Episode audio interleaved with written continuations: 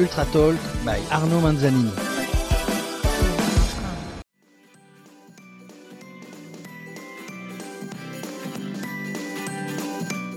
J'espère que vous allez bien en cette période estivale. Peut-être que vous allez partir en vacances ou peut-être que vous avez déjà rechargé les batteries. Je suis Arnaud Manzanini, votre hôte, cycliste ultra distance et entrepreneur.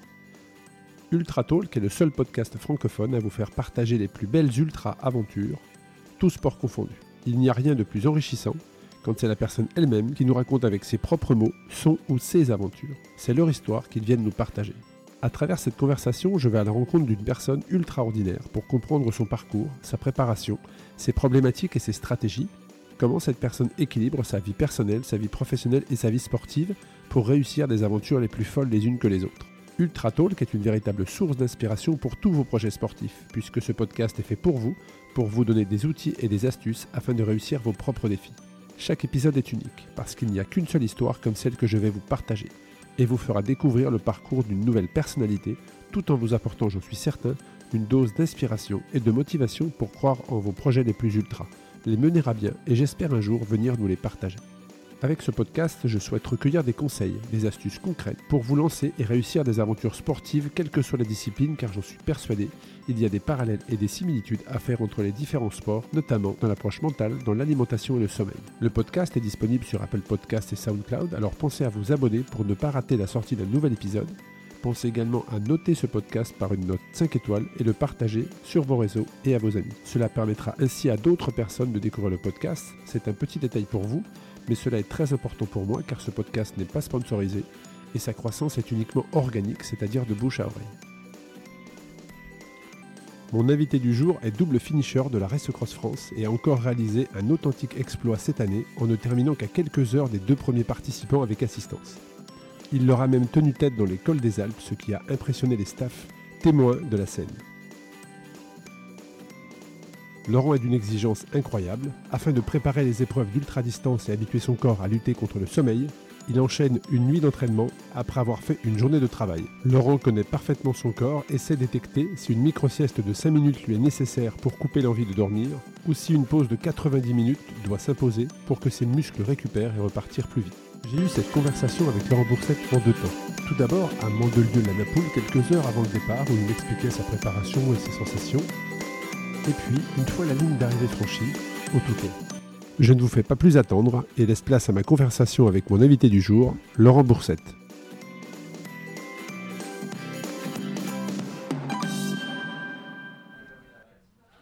Laurent, bonjour. Bonjour Arnaud. Ça me fait très plaisir de te, de te revoir, puisqu'on ne s'était pas vu depuis l'année passée. Bah oui, oui, on n'a pas, on pas eu l'occasion de se recroiser. On n'a pas eu l'occasion de se recroiser quand tu étais arrivé au Touquet euh, et que tu avais surpris tout le monde par ta rapidité. Euh, pour les personnes qui nous écoutent, est-ce que tu pourrais peut-être euh, te présenter? Oui, bien sûr. Bah, je suis Laurent Boursette, j'ai 49 ans. Euh, je fais du sport d'endurance depuis que j'ai une douzaine d'années. Je dis du sport d'endurance parce que je ne fais pas que du cyclisme et du ultracyclisme. Il se trouve que j'ai fait pas mal de sports différents, mais toujours plus ou moins proches des disciplines d'endurance. Alors quand tu dis euh, tout sport d'endurance, qu'est-ce que tu as fait comme sport?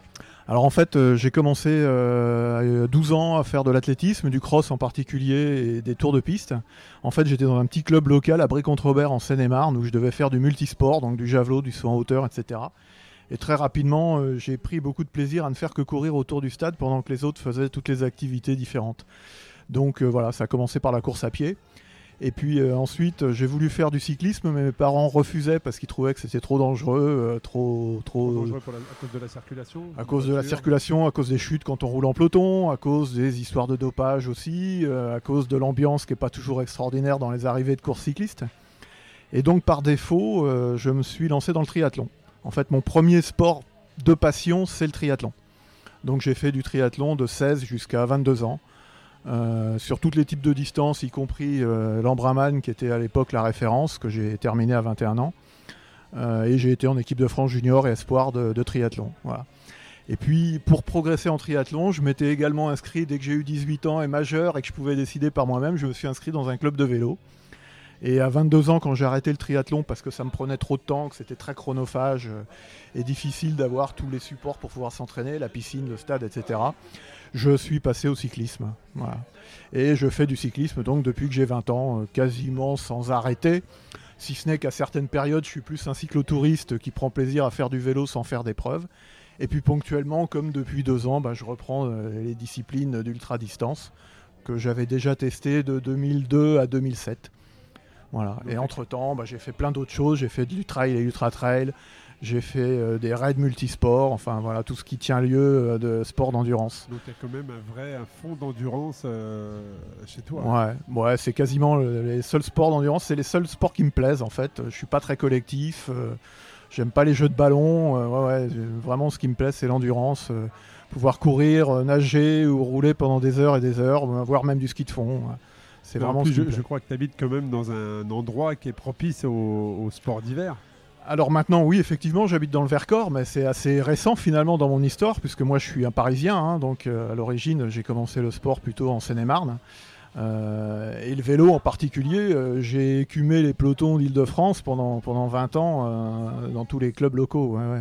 Mais effectivement, depuis maintenant 2008, je suis dans la région grenobloise où je travaille et puis je vis dans le Vercors. Alors c'est vrai que je reviens sur l'édition 2000 l'édition 2018, tu avais, je, je, ne dirais, je, ne dis pas que tu as surpris tout le monde, mais tu es tellement discret qu'en gros, quelque part, on t'a pas vu arriver. C'est-à-dire que tu es quelqu'un de discret, comme ça, euh, tu là, mais euh, personne t'entend. Mais par contre, sur le vélo, sur le vélo, on a tout de suite vu euh, bah, que tu quand même il y avait un écart qui était quand même important par rapport aux, autres personnes, puisque le, les, positions au Mont Ventoux étaient quasiment faites, alors qu'on est qu'à 300 km. Ouais. Et que, sur la 2600, c'était quasiment les mêmes positions. Et puis, bah, surtout, c'est que tu as avancé à une vitesse juste incroyable à tel point que tu avais quasiment 36 euh, heures d'avance sur nos prévisions à nous. Et euh, donc on a été euh, très rapidement sur le Touquet. Je me souviens quand on t'a accueilli là-haut, tu disais bah, je suis content de voir quelqu'un parce qu'en gros ça fait six jours que j'ai vu personne. C'est vrai, c'est vrai que ça m'a, ça, a été peut-être la chose la plus dure en fait parce que physiquement j'ai pas eu de grosses difficultés justement parce que au bout de 300 km j'avais déjà une bonne avance que j'avais qu'à gérer et, et finalement je suis tellement entraîné euh, à ce sport que euh, s'il n'y a pas de mauvaise surprise, de chute, de problèmes mécaniques, euh, de, conditions météo extraordinaires, normalement, voilà, y a, je pense que je pourrais continuer encore plusieurs jours à faire ça parce que moi je fais du vélo tous les jours en fait, donc je suis habitué à ça, mon corps est habitué à ça. Et effectivement, par contre, là où j'étais pas du tout habitué, c'est de me retrouver tout seul pendant six jours. Euh, enfin pendant 5 jours, euh, sans voir de concurrents, euh, sans voir beaucoup de monde de l'organisation parce que, parce que vous étiez un peu dépassé. voilà, donc, ouais, ouais. Après, moi, le, temps que j'ai mis me paraissait logique, c'est-à-dire que tu m'aurais demandé au départ quel temps j'allais mettre, j'étais à peu près dans ces calculs-là, oui, je le savais parce que j'avais fait l'URT avec l'association Cyclo Sportissimo, on avait fait 6 jours, 2600 km, c'était exactement pareil, même si c'était il y avait moins de relief. Et puis j'avais fait Paris-Brest-Paris, donc je connais ma vitesse moyenne et il y avait pour moi rien d'exceptionnel. Si ce n'est que j'ai pu bien gérer la course tranquillement. Ça, ça se reproduira pas tous les ans pareil. Et euh, bah, on verra cette année, c'est exactement le même parcours, donc tu le, tu le connais. Et, euh, et je, me souviens également, tu m'avais dit, euh, je pensais pas que c'était aussi difficile. C'est-à-dire que le parcours est. je me rappelle, tu es sorti des Alpes, tu as dit à, à l'équipe de bénévoles, ben enfin je suis sorti des Alpes, je vais enfin pouvoir rouler. Puis une fois que tu es arrivé au Touquet, tu m'as dit c'est vraiment difficile. En fait, il n'y a pas que les Alpes. C'est tout à fait ça, ouais. Alors vivant dans, les Alpes, effectivement, je connaissais pratiquement mètre par mètre le parcours jusqu'à Taloir. Euh, donc je savais à quoi je m'attendais, je savais qu'il y avait beaucoup de dénivelé, que ce serait difficile. Et en revanche, euh, psychologiquement, je m'étais dit une fois que tu es passé à Taloir, euh, ça va le faire parce que je suis un rouleur. C'est ça aussi l'autre aspect. C'est comme j'ai appris le vélo en Seine-et-Marne, je suis quelqu'un qui aime rouler vite sur le plat avec du braquet et je me disais que ce serait plutôt à mon avantage. Et en fait, euh, bah, j'ai mis beaucoup beaucoup de temps à pouvoir utiliser du braquet, à pouvoir rouler vite. Euh, et j'ai pas été satisfait finalement de, cette, euh, de ces trois derniers jours de parcours où j'ai trouvé que je manquais un peu de vitesse malgré tout. Sachant que je crois que le lundi, tu as eu un passage à vide. Il me semble qu'il y a une journée où nous on te suivait sur les trackers. C'est ça. Et on a vu que sur une journée, tu t'étais arrêté plusieurs fois. Ouais, juste avant Guignon. Jusqu'à Guignon, pour plusieurs raisons. D'abord parce qu'il faisait très chaud. Euh, je me souviens de 40 degrés. Avant d'arriver à Guignon, on longe un canal. Euh, je me souviens qu'il y avait une chaleur étouffante. Et j'ai manqué d'eau, euh, parce que c'est ça aussi la spécificité sur ce parcours, c'est que finalement en montagne, on trouve facilement des fontaines, de l'eau et de l'alimentation. Mais quand on se retrouve un peu au nord de Lyon, c'est beaucoup plus compliqué de trouver de l'eau. Et je me suis arrêté à une fontaine qui m'inspirait pas et j'y ai bu quand même parce que j'avais absolument plus rien à boire. Et derrière, j'ai passé une demi-journée euh, malade, à plus pouvoir manger, à être dans un sale état. ouais. Et je me suis même endormi derrière un gymnase en pleine pampa, euh, sous le soleil. Je me suis réveillé, j'ai pris un gros coup de soleil, j'étais tout rouge. Et ouais, jusqu'à Guignon, j'ai vraiment eu. C'est la journée où la seule journée où j'ai eu du mal. Et, et je me souviens également, tu m'avais dit au départ, enfin, pas au départ, après, c'était mon objectif en fait. Tu avais préparé cette épreuve l'année passée. euh, Ah oui, oui. ouais, en fait, moi, je fais qu'une seule épreuve par an. Ouais. Euh, J'en tu fais pas prépares plus à tôt fond. parce que j'ai pas le temps de me préparer euh, toute l'année. Je roule seulement 9 mois par an en général. Les 3 mois d'hiver, euh, bah, dans le Vercors, c'est compliqué de faire du vélo et puis j'ai pas le temps au niveau professionnel. Donc je recommence la saison plutôt en février-mars en fonction des conditions climatiques. Et effectivement, la RAF était mon, mon seul objectif l'année dernière. Il est également mon seul objectif cette année, si ce n'est que je me suis préparé pour la BTR, mais qui n'est pas une course, qui était plutôt une phase de préparation pour, pour la RAF. Et qu'est-ce que tu as changé dans ton approche de, de la Race Cross France cette année par rapport à ton expérience? Alors beaucoup de choses, parce que c'est ce qui me plaît dans ce sport aussi, c'est de pouvoir tenter des choses en termes de préparation. Euh, à quelques heures du départ, je suis pas tellement rassuré sur les choix que j'ai faits, mais bon, ça, on verra bien. Donc, ce que j'ai changé, c'est que j'ai du coup beaucoup plus roulé sur le plat que l'année dernière, justement parce que j'ai trouvé que sur le plat, j'avais pas été très performant parce que mon entraînement était trop axé Trop montagne. montagne, ouais. Donc j'ai plus roulé sur le plat. J'ai j'ai aussi fait un régime un peu particulier, un régime euh, pour d'abord perdre du poids, parce qu'il faut aussi savoir que c'est un de mes inc- des, des avantages, c'est que je prends beaucoup de poids l'hiver. Euh, mois de février, j'étais la- à 84 kilos. Et là, tu Donc, es. et là, je suis à 69 aujourd'hui. Ouais, donc ça fait beaucoup de kilos à perdre. expliqué que tu avais perdu be- beaucoup. Donc j'ai fait de gros gros régimes jusqu'à cette semaine euh, pour arriver à perdre du poids et aussi pour habituer mon corps à fonctionner un peu en lipolyse, ce que j'avais pas du tout travaillé l'année dernière. Et en fait, dans les moments comme sur Guignon ou comme d'autres moments après sur le plat où j'ai eu du mal à trouver de la nourriture parce que la nuit, il n'y a rien d'ouvert euh, et tu peux pas trouver de quoi te ravitailler. Et ben, les quelques passages que j'ai eu d'hypoglycémie, j'avançais plus du tout. Et donc là, l'objectif cette année, c'était de me dire que même si je trouvais pas à manger, j'allais avoir la capacité, mon corps allait avoir la capacité à utiliser les lipides pour pouvoir être un peu plus performant que, en temps normal. Est-ce que tu, euh, te, tu te fixes à peu près le même, euh, le même temps Parce que rappelle-nous quand même, c'est assez impressionnant, mais sans assistance, rappelle-nous le temps que tu as mis l'année passée.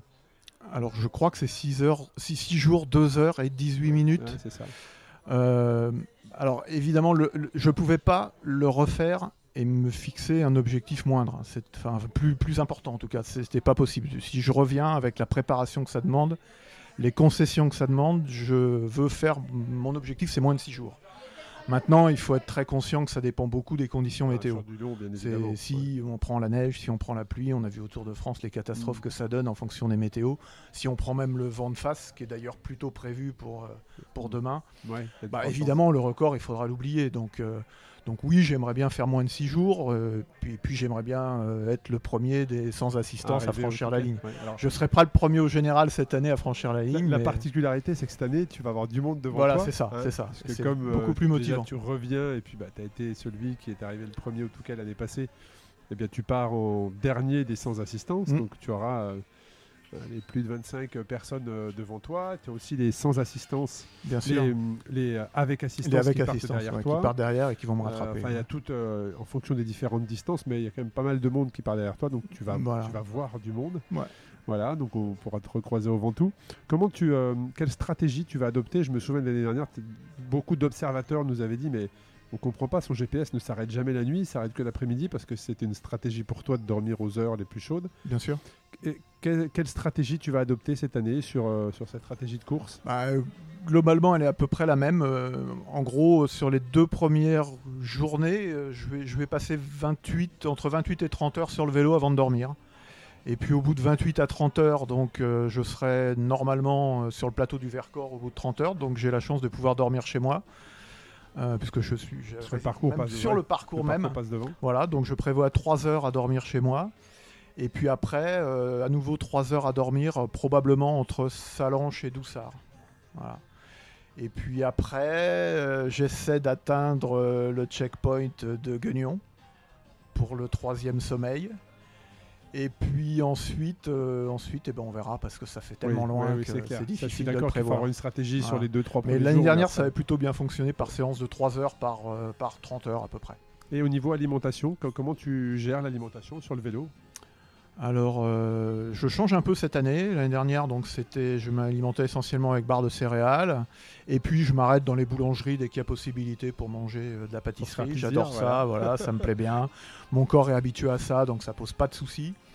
Euh, cette année, je change un petit peu. Je prends une solution peut-être un peu risquée, mais peut-être meilleure aussi si ça marche. C'est que je vais partir sur au moins la première journée avec que du liquide. Donc je transporte de la poudre avec moi, que, tu as testé, que je mets progressivement, que j'ai testé évidemment, que je mets progressivement dans les bidons au gré des fontaines où je me ravitaille.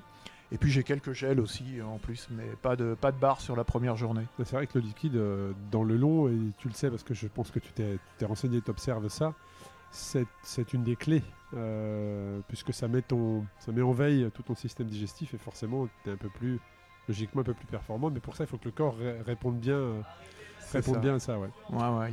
Il, faut concentrer les forces dans les muscles plutôt que de mettre euh, dans l'estomac. Ouais, Exactement. Et j'ai aussi donc des boissons euh, très protéinées. Euh, que j'ai testé un peu. Bon, c'est pas terrible au niveau du goût, mais bon, je vais, je vais essayer de voir ce que ça donne. C'est l'occasion justement de tester des choses aussi. T'as raison, sur la entièrement. entièrement.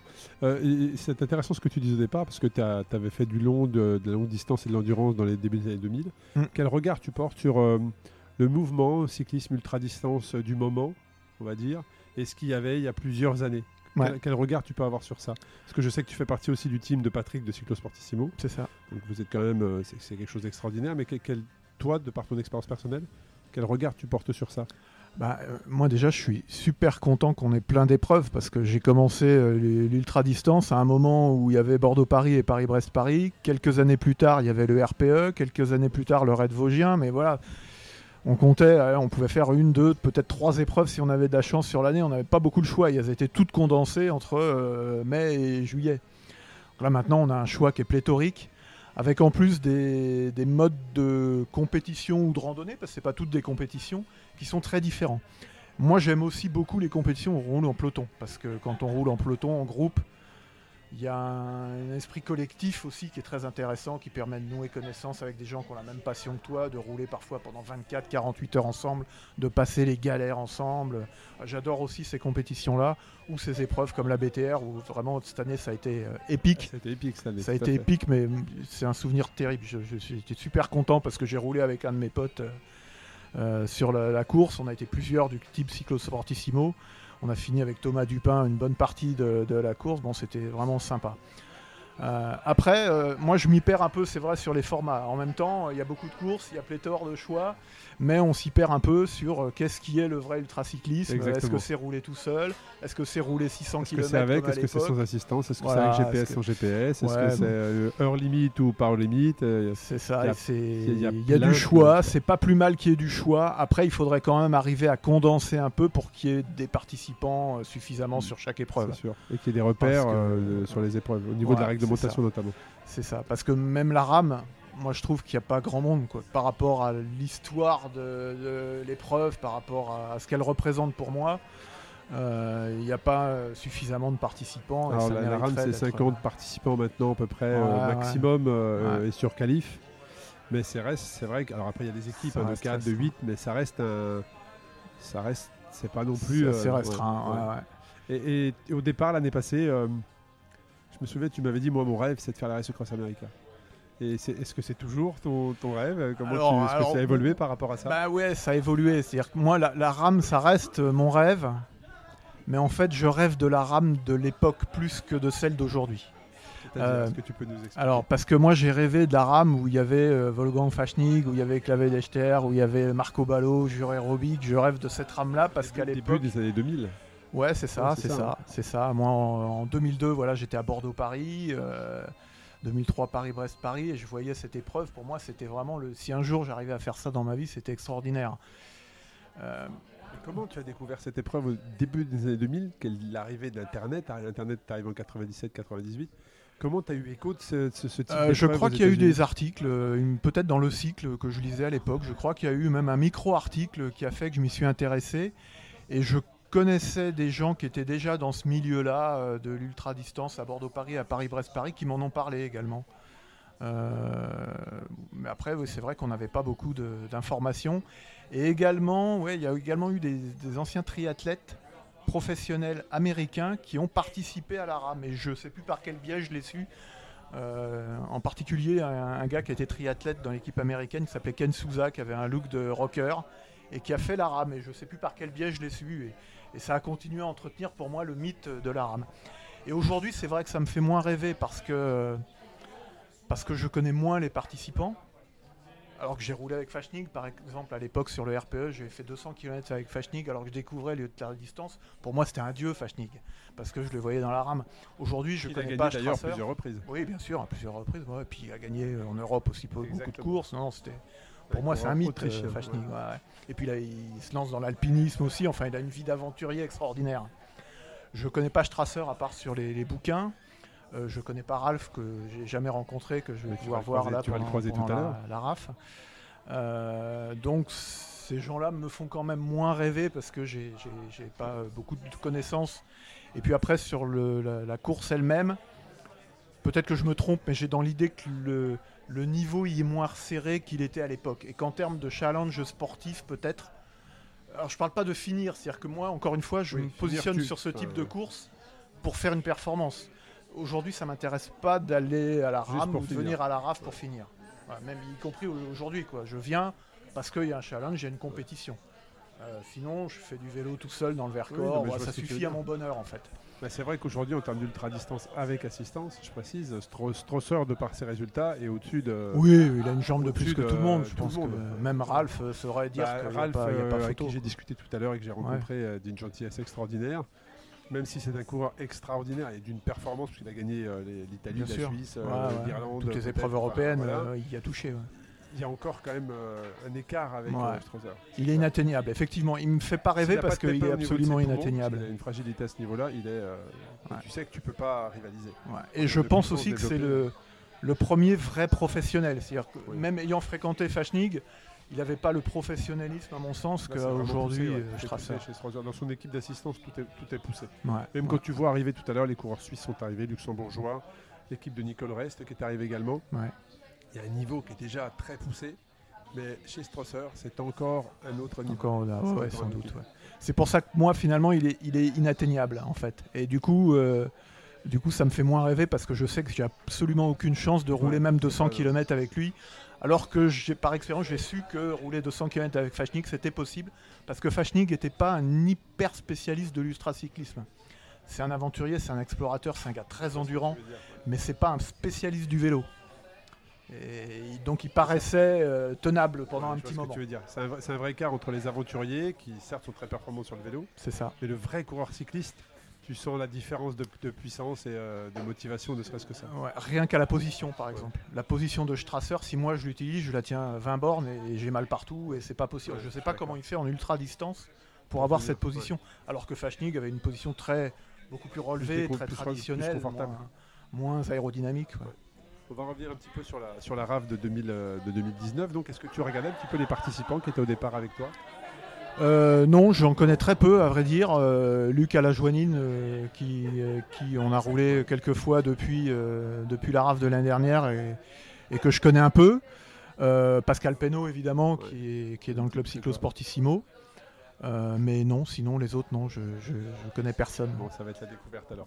Quels sont les, les, prochains euh, objectifs que tu as en tête pour toi? Est-ce que tu es déjà dans 2020-2021 ou est-ce que tu es déjà sur cette année, cette édition et on, verra plus tard? Ouais, non, je suis pas si loin. Euh, je suis pas si loin parce que c'est tellement, ça prend tellement de temps, c'est tellement chronophage, c'est tellement aussi mentalement euh, exigeant. exigeant que j'ai du mal à me projeter au-delà.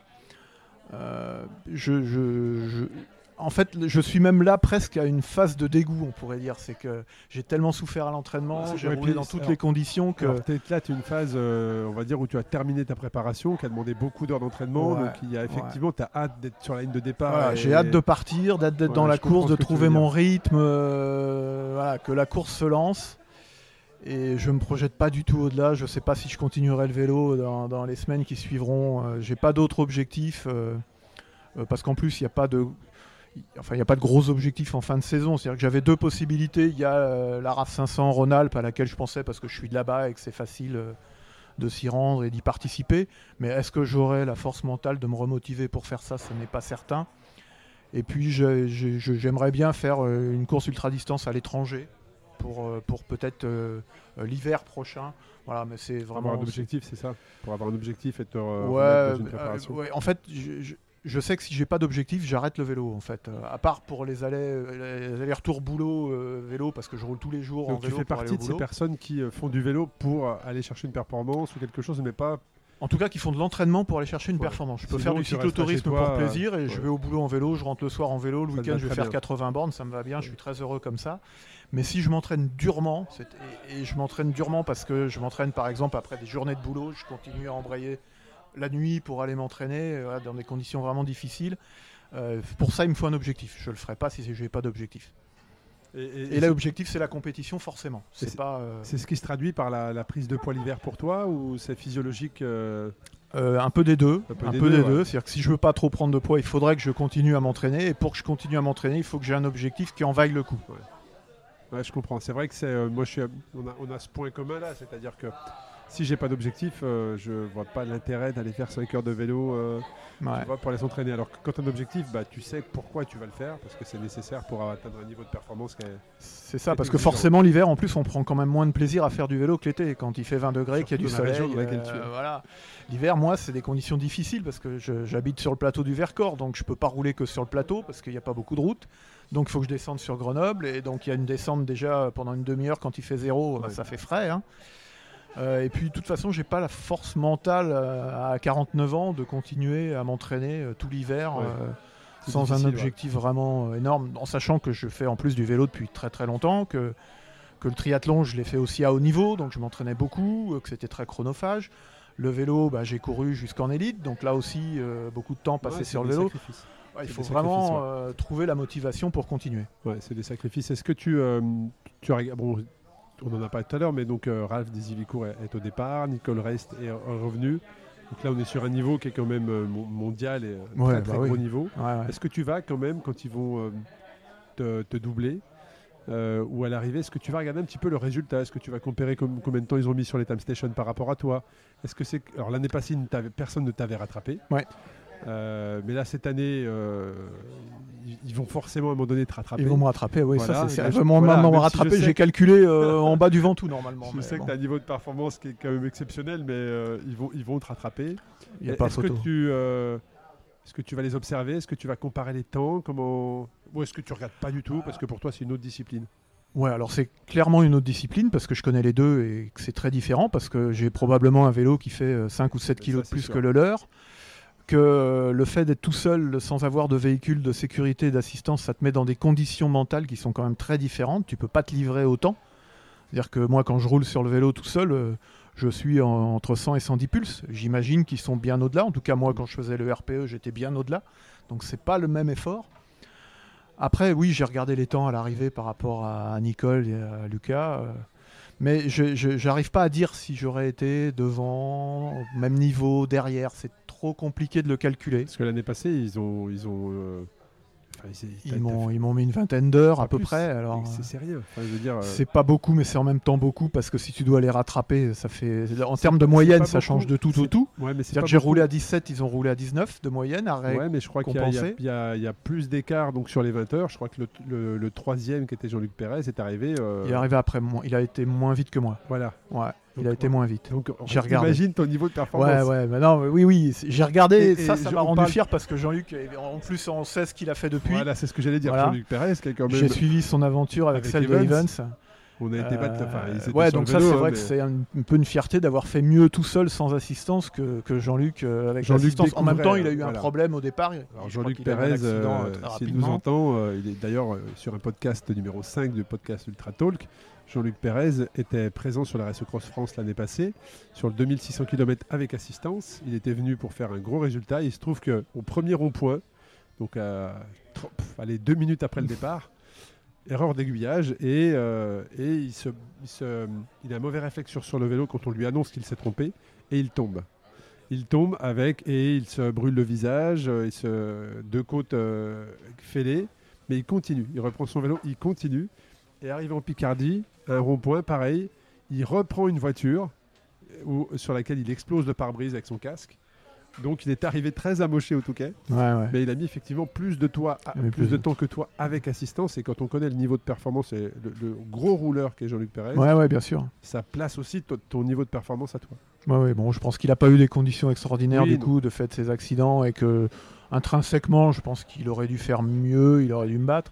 Maintenant, c'est vrai que c'est, oui, c'est un- la fierté de te dire qu'on a pu rouler aussi vite en étant tout seul, euh, seul au monde, j'allais Bah, dire, parce que j'ai vraiment vu personne pendant très longtemps. Euh, après, euh, bon, je pense que Ralph, encore une fois, il n'y a pas photo. Ralph, il est, il est au-dessus, euh, même à niveau égal, je pense il a- que il je a peux pas le suivre. Cross Italie cette année. Voilà, il a fait de deuxième de la rame. voilà. Je, un- un- je pense qu'avec Nicole, ce serait peut-être plus serré, ou avec Lucas l'année dernière, je pense que ce serait plus serré. Mais je pense, que, mais oui. Ouais. je pense que Ralph, il va mettre moins de 5 jours, je pense, Moi, cette année. j'ai misé sur J'ai dit cinq 4,5 tout à l'heure à Guy. Ouais, moi j'ai je pense. 10, 4, allez, j'ai j'ai misé sur 4 jours. 4 jours 20 heures, 4 jours 22 heures. tu ouais. vois, je pense non, que mais il n'y a pas photo. Ouais. Et puis en plus, je, je regarde un peu la façon dont il s'entraîne sur Strava. a- ah, il s'entraîne trois fois plus que moi. Ouais. euh, Ah bah, tous les jours. hein. tous les jours, plusieurs fois par jour. euh, bon, il, il met toutes les armes de son côté pour être de toute façon bien plus fort. Ouais. Donc, je dis pas que s'il me double à un moment où je suis en forme, je vais pas essayer de tenir pendant 10, 20 km. Peut-être que s'il y a de la pente, euh, ouais. peut-être dans le Ventoux par exemple, j'aurai la capacité de suivre, mais je pense qu'il va me rattraper avant le Ventoux. Donc, Tu euh, penses? Ouais. Ouais, je pense. Vous partez pense. combien d'écart? Euh, moi, je pars à 4h36, il part à 6 heures, euh, 6 heures. 6 heures et quart, je crois. Donc ça fait bon, une heure et demie, une heure et demie. Je pense que ouais, en 300 km, il les aura rattrapés, je pense. Sachant que Bon, on verra, mais- tu as été le concurrent qui a mis moins de temps l'année passée pour aller au sommet du Mont Ventoux. Même les Ouais. assistants ont mis euh, plus de temps Ouais. que toi. Mais je compte partir moins fort cette année Ouais. pour essayer d'être mieux sur le plat sur la deuxième partie de la course. ouais. Et pour profiter aussi du fait qu'il y a un peu plus de monde avec moi, euh, Ouais. de, moins, de toute façon de moins m'isoler euh, et rester un peu dans la masse au début. Euh, L'année passée, je me souviens, on est arrivé au Touquet, donc un petit peu dans l'urgence. On a tout installé pour que tu, tu arrives. Tu es arrivé juste quelques heures après notre arrivée d'ailleurs. Et, et je ne m'attendais pas du tout, mais tes parents étaient là. Tes Hmm. parents étaient venus t'attendre, donc j'ai trouvé ce, ce moment très très émouvant. Est-ce qu'à nouveau cette année, tes parents vont te suivre dans, le- dans la course? Alors non, non, cette année, euh, en fait, euh, le fait qu'ils soient là était pour moi une charge mentale trop forte cette année. Euh, leur imposer de venir depuis les Hautes-Alpes jusque là-haut, ça faisait trop de kilomètres. J'ai voulu euh, me mettre plus en mode aventure. Euh, je rebondis, c'est d'ailleurs un peu aussi pour ça que j'ai arrêté l'ultra cycling euh, avec assistance. Parce que euh, j'aime pas monopoliser des gens autour de mes performances et autour du fait que je peux me rater. Parce que très clairement, mentalement, moi, je je suis pas au départ de la RAF pour aller au bout. Tu vois, ça m'intéresse pas. Et donc impliquer des gens qui vont faire des déplacements, qui vont me suivre, qui vont pas dormir pendant la nuit, euh, qui vont stresser aussi pour moi, même si ça l'empêchera pas, me sachant tout seul, ils vont stresser quand même. C'est une charge mentale qui est trop forte et qui finalement, je pense, me dessert en termes de performance. Donc je préfère cette année Parce que tu euh, l'as le dans faire un tout coin de la tête Comment? Parce que tu l'as dans un coin de la tête et Ouais, euh, c'est ça Bah, un peu. on est tellement tout seul, tellement sûr, euh, sur l'effort que la tête, euh, ça, on part, ça part dans tous les sens. Et trop souvent, euh, j'en reviens à penser à mes parents qui s'inquiètent, qui sont sur la route, euh, qui vont essayer de rouler euh, suffisamment vite et pas trop dormir pour me rejoindre à l'arrivée. Et bon, cette année, je leur ai dit que je préférais être euh, tout seul. Est-ce qu'il y, a- est-ce qu'il y a un message que tu souhaiterais faire passer aux gens qui nous écoutent, qui veulent euh, monter sur de, de la longue distance ou qui, qui n'osent pas peut-être, ou qui sont déjà sur la longue distance et qui veulent performer? Quel message, toi, de par tes performances et ton expérience, tu, tu aimerais faire passer? Alors, le principal message et la raison avant tout pour laquelle je fais de l'ultra distance et du sport d'endurance de façon générale, c'est quand même d'être en bonne santé. C'est, c'est- moi, c'est si je faisais pas d'épreuves de longue distance, je ferais de toute façon du sport d'endurance parce que alors peut-être que génétiquement aussi, peut-être que j'ai de la chance, peut-être, mais, mais le sport d'endurance me maintient dans une forme euh, euh, extra quoi. Je suis jamais malade, je peux sortir par tous les temps. Et quand je me retrouve dans le Vercors, euh, qui fait froid, qui pleut, et que j'arrive à faire du vélo pendant 100, 200, 300 km, que, que j'ai pas besoin de m'arrêter, de manger, euh, c'est une satisfaction déjà d'avoir un corps qui fonctionne bien, de se sentir en symbiose avec les éléments. Moi déjà, c'est cette première raison-là, que je ne retrouve pas dans des sports plus classiques. Ouais. Euh, et puis après, euh, bah, moi, je, le- le- le- c'est fixer des objectifs. C'est- J'adore dans ce sport et dans les sports d'endurance de se de s'imaginer de quoi on est capable et d'essayer d'atteindre des objectifs. Voilà. Et pas seulement de finir, parce qu'encore une fois, je suis pas seulement dans Ouais, l'objectif je de finir une une épreuve, différence en plus. hein. Mais aussi parfois d'accrocher un champion. Moi, c'est un truc qui m'a toujours plu. euh, dans tous les sports que j'ai fait, je me suis dit combien de temps je peux tenir le meilleur du monde. euh, et en triathlon, c'était ça. Je rêvais de, de faire un triathlon avec Marc Allen ou avec Yves Cordier. ou- Et c'est ce qui m'a permis de progresser en fait. Moi, ma progression s'est faite par rapport au fait de pouvoir fréquenter des champions. en fait. ouais. Voilà. Et ben, une année, je le tenais 2 km, puis l'année d'après, c'était 10. Fashnig, j'ai pu tenir euh, le 200 km, la route Fashnig. Ça m'a déjà surmotivé. euh, c'est clair, voilà. parce que- D'une année sur l'autre, je me disais, mais qu'est-ce que je vais faire l'année prochaine pour essayer de faire mieux? Et, de par ton, de par ton expérience, quelle personne tu aimerais entendre sur le podcast Ultra Tall pour qu'il puisse nous partager son expérience? Alors, c'est pas, c'est, pas un champion euh, au- tel qu'on l'entend. Voilà, non, c'est quelqu'un dont je suis très admiratif, que je vois pas assez souvent, qui fait encore une fois partie du team Cyclo Sportissimo. C'est Jacques Barge. Jacques Barge, ouais, Qu'on appelle chez nous le jamais Sultan. croisé, je n'ai jamais croisé Jacques Barge. Euh, qui est quelqu'un que j'ai rencontré sur l'URT euh, donc euh, l'année il y a deux ans, quand j'ai repris l'ultracyclisme par l'URT, et qui est quelqu'un à la fois de taiseux, mais de super sympa, de, de extrêmement endurant, qui se plaint pas, qui est, on l'entend pas, et, et il s'accroche, et il fait des, des- des épreuves ultracycling partout dans le monde. Là, il va partir pour le, le Pérou dans quelques jours. Et voilà, je l'adore, simplement parce que c'est un mec bien et aussi c'est un ultracycliste. Eh ben, J'espère un jour rencontrer Jacques Barge et pouvoir euh, faire une, un podcast Ultra Talk avec toi. Ouais. Qu'est-ce qu'on peut te souhaiter à maintenant 12 heures, je crois? Oui, euh, ouais, un petit peu plus de 13 heures de- du départ. Euh, alors un peu de chance, parce qu'il en faut forcément sur ce genre d'épreuve. Je suis entraîné. Il se trouve que malgré tout, j'ai un petit problème de santé depuis deux jours qui me tracasse un peu. Euh, mais que j'espère que ça va bien se passer. Mais bon, globalement, la forme est là, donc il faut juste de la chance et une météo pas trop catastrophique. Donc hâte de partir maintenant, j'imagine. Ouais, euh, ouais, hâte de partir, non, parce que comme je souffre un peu d'une blessure, euh, je pas forcément. Ouais. Mais bon, de toute façon, maintenant, il faut y aller. Ouais. C'est tellement de, de sacrifices auparavant qu'il faut se lancer. Je comprends. En tout cas, je mettrai tous les liens du, du, euh, du live pour que les gens qui veulent te suivre et pourquoi pas venir t'encourager sur la route. Cet épisode devrait être diffusé, diffusé en milieu de semaine. Donc les gens pourront voir ton évolution et suivre ton évolution Super, c'est à gentil. l'issue du podcast. En tout cas, je te souhaite le meilleur. Euh, sois prudent, roule prudemment et puis bah, j'ai hâte et j'espère te voir au Touquet. Euh, Qu'il y ait une performance ou pas, l'essentiel c'est qu'on puisse euh, se, se serrer la main, te- que je puisse te remettre ton trophée, ta médaille et, euh, et que, et que tu sois heureux d'avoir vécu cette aventure. Ça marche, merci, Merci beaucoup. à toi, Arnaud. Laurent, en tout cas. Merci, à bientôt.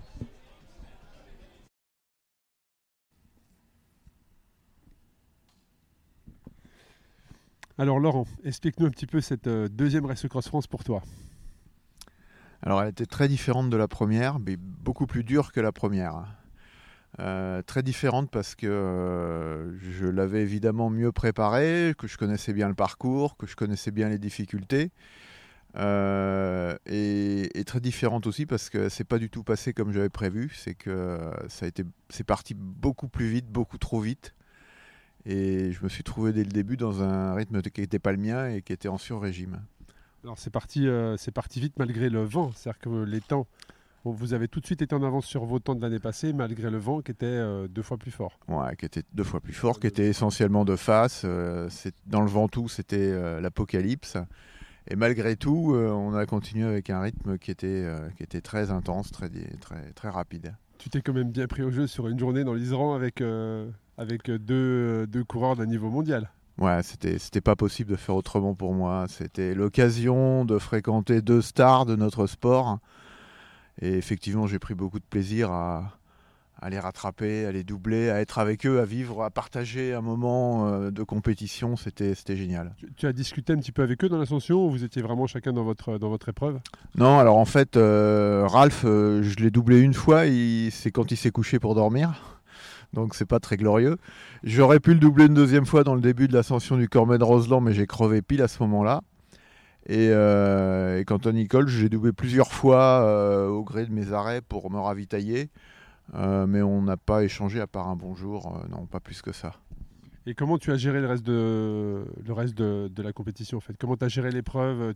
Comment déjà tu t'es rendu compte que tu étais dans le rouge? Quel, quel, quel, quel signe ton corps t'a envoyé? Oh bah les signes, j'ai bien senti que j'avais mal aux cuisses un peu trop tôt, euh, que le rythme cardiaque était un peu supérieur à ce qu'il devrait être.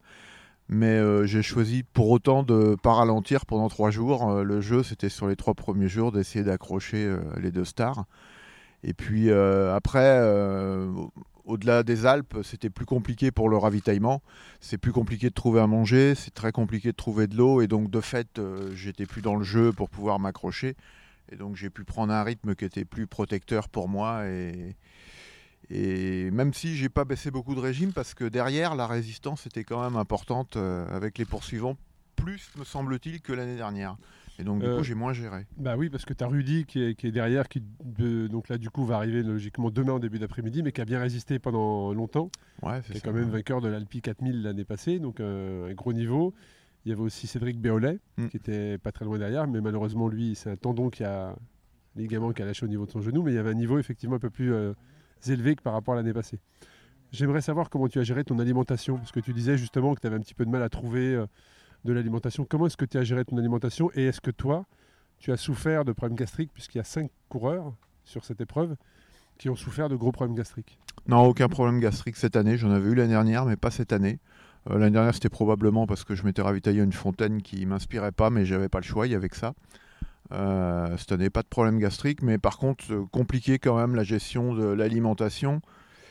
Et un peu frustrant parce que c'est vrai que j'ai la sensation que je perds le contact avec Ralph et Nicole euh, essentiellement pour ça, parce que parce qu'à un moment, je suis obligé de m'arrêter dans une épicerie et qu'il y a une petite grand-mère devant moi qui choisit ses produits et que je trépigne derrière pour attraper une brioche et, et deux croissants. Quoi. Donc bon voilà, après la frustration est passée et puis je reprends mon rythme à essayer de trouver de l'eau, euh, à essayer de trouver euh, de quoi manger, essentiellement dans les boulangeries parce que c'est ce qui est ouvert euh, le plus tardivement. En tout cas, on le voit sur le. Nous, on suivait, on suivait la trace GPS, euh, l'évolution du graphe. On voit que tu roulais aussi vite qu'eux. Ça, c'est évident. C'est les arrêts qui te font effectivement perdre de contact, mais euh, c'est pas la vitesse à laquelle tu roulais. D'ailleurs, tu les as impressionnés, puisqu'on en a encore reparlé ce matin à leur arrivée.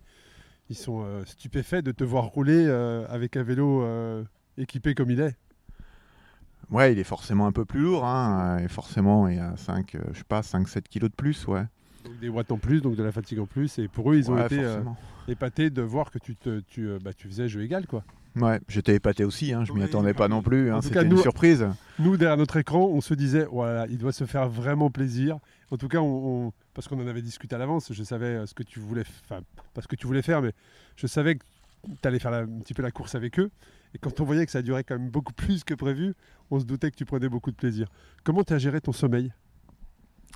Alors je l'ai pas géré, le sommeil. Là, en arrivant, tu nous as dit, j'ai pas dormi depuis 24 heures, donc ça vacille un peu. Ouais. Comment- euh, alors j'ai la première nuit s'est passée comme j'avais prévu chez moi. J'ai dormi 3 heures.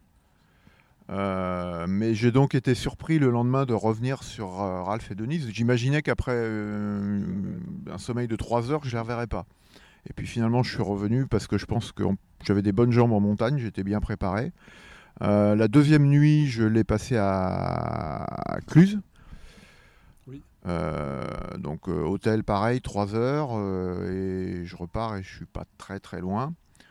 Et puis alors après, j'avais plus d'hôtel, donc après ça a été un peu comme j'ai pu, une heure par-ci, une heure par-là, dans un fossé, dans, une, dans un lavoir, bon, comme, comme j'ai pu. La débrouille. L'année passée, tu avais adopté la stratégie de dormir aux heures chaudes. Est-ce que, c'est-à-dire entre 15 et 17 heures, si ma mémoire est bonne, cette année, T'avais un calcul ça. par rapport à ça Euh, Non, cette année ça tombait mal parce que j'ai été trop vite en fait. Donc je suis arrivé chez moi trop tôt. Donc c'était le matin et donc après bah, ça s'est enchaîné Ouais, parce qu'après je suis obligé de dormir à peu près tous les 24 heures. Sinon je perds le rythme et, et je peux pas tenir de toute façon. hein. Il y a eu des moments où il fallait que je dorme et donc je m'arrêtais et je dormais parce que parce qu'il n'y avait pas le choix. Au niveau du parcours, donc même si c'est le même exactement que l'année passée, est-ce que tu as eu toi des sensations différentes sur le vélo? Est-ce que tu t'es dit, euh, bah tiens, à cet endroit-là, l'année passée j'étais mal, là je suis bien, ou inversement? Non, en dehors de sur-régime, mais que je comprenais et que j'appréhendais, euh, le parcours m'a pas surpris. euh, il est toujours aussi dur. Trop dur, la fin. L'avant-dernier secteur, c'est c'est l'enfer. L'avant-dernier, c'est. Tout le temps, ça monte, ça descend. L'année passée, tu m'avais dit, Arnaud, euh, si tu modifies le parcours euh, encore un peu plus dur, euh, je suis pas sûr de revenir. Ouais. Tu as vu, je ne l'ai pas modifié. Tu l'as pas modifié, mais Ouais. il est déjà bien, bien assez dur. Ouais, c'est vraiment très, très dur parce qu'il n'y a pas beaucoup de secteurs où on peut récupérer. C'est ça, on est tout le temps en prise. Même, même Ralph, tu vois, ce matin me disait qu'il a pourtant fait le tour les États-Unis, l'Autriche, la Slovénie, la Suisse, c'est qu'il n'avait jamais fait quelque chose d'aussi dur que, que ce parcours-là. ouais.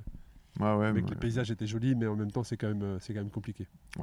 Mais C'est un parcours difficile, c'est clair, ouais, mais peut-être trop difficile pour que euh, beaucoup de public puisse participer, je pense. Ouais, ouais. Ah, ouais, après, c'est vrai que ça, ça- c'est ce qui va, ce qui rend l'épreuve aussi un petit peu épique et, euh, et ce qui va faire que les gens veulent aussi peut-être venir pour se dépasser, pour se surpasser. Ah bah là, il, faut, il faut mieux se Ils sont au dépasser. ouais. rendez-vous. hein. Ils vont être Ouais. au rendez-vous.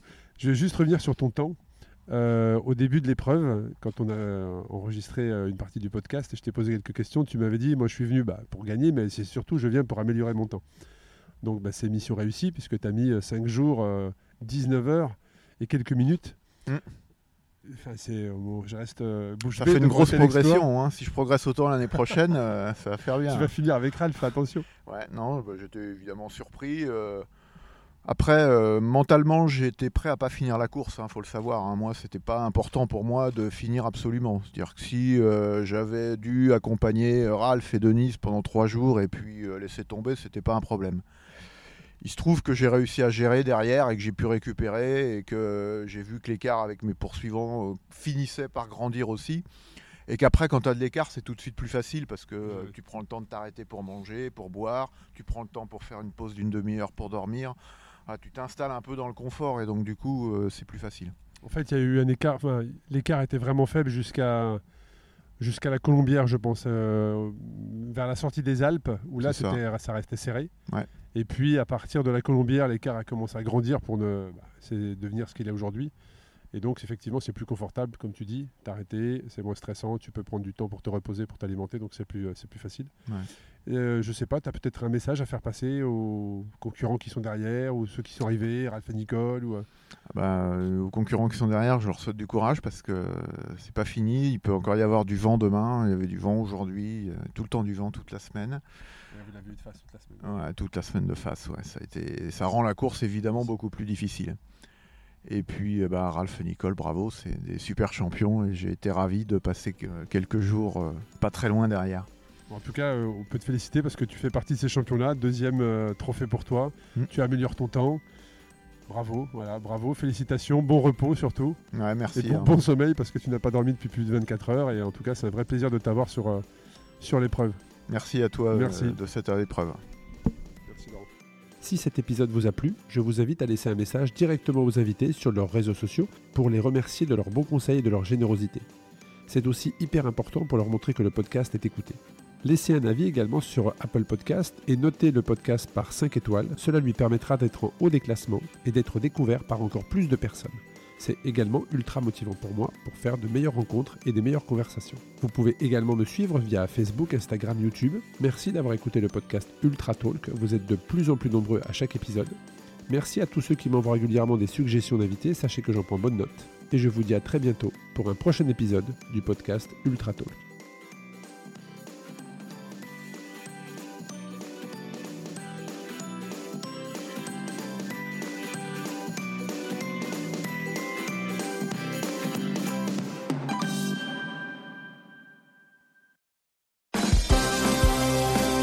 Ultra Talk by Arnaud Manzanini.